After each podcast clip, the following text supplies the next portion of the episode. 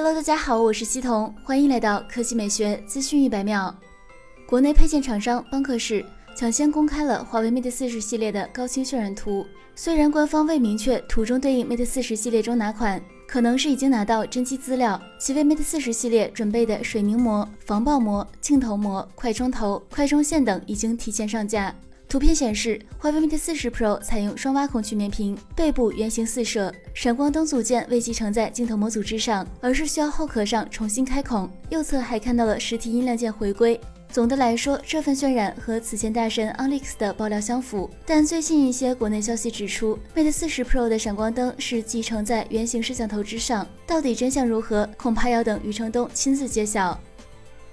接下来来看苹果，据最新消息称。苹果将为 iPhone 十二推出一款支持磁吸链接的 MagSafe 充电器。对于早年间使用过苹果 MacBook 笔记本电脑的用户来说，MagSafe 显然是一个让人难以忘怀的功能。泄露曝光了一个带有 MagSafe 的新款 iPhone 手机壳，以及两块官方的无线充电器，猜测其可能支持十五瓦的功率输出。泄露消息还表明，iPhone 十二可能具有磁性定位的特殊设计，以便手机能够轻松地对准充电板上的位置。有关 iPhone 十二的另一大疑问，就是新机是否支持为其他小配件反向无线充电。而根据之前的消息来看，今年苹果为了缩减成本，将不会为 iPhone 十二标配充电器和有线耳机。跟以往一样，iPhone 十二发布前有关它的诸多细节已经被曝光，不知道苹果还会带来哪些惊喜。